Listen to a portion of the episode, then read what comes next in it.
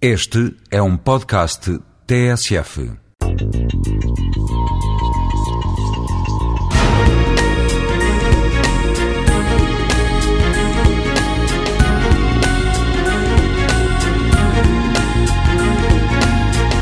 A música está em todo lado, no restaurante, no metro, na discoteca, na rua, nos bares, nos aeroportos, nos hotéis, na praia, na loja, na TV, nos telemóveis, na publicidade, nos carros, no centro comercial ou no espaço virtual da internet.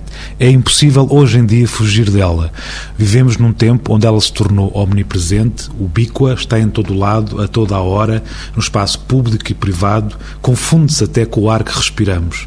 E isso naturalmente tem efeitos sobre a forma como nos relacionamos relacionamos com ela.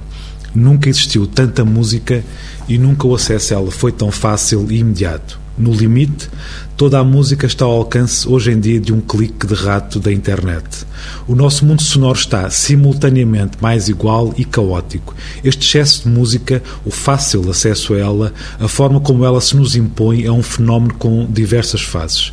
Há quem defenda que este excesso se tornou nocivo para a própria música porque criamos uma relação de diferenciação com ela. Por outro lado, é inegável que a proliferação de suportes, de maneiras de ouvir e de canais de acesso faz com que a música chegue mais facilmente a mais pessoas.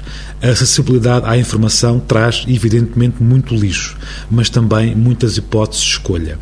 É necessário então procurar a qualidade da experiência e não a quantidade.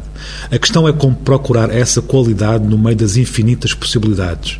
Quem tem uma relação passiva perante a realidade musical tenderá a ficar ainda menos curioso, quando aquilo que se depara à sua frente é visto por si como uma enorme confusão.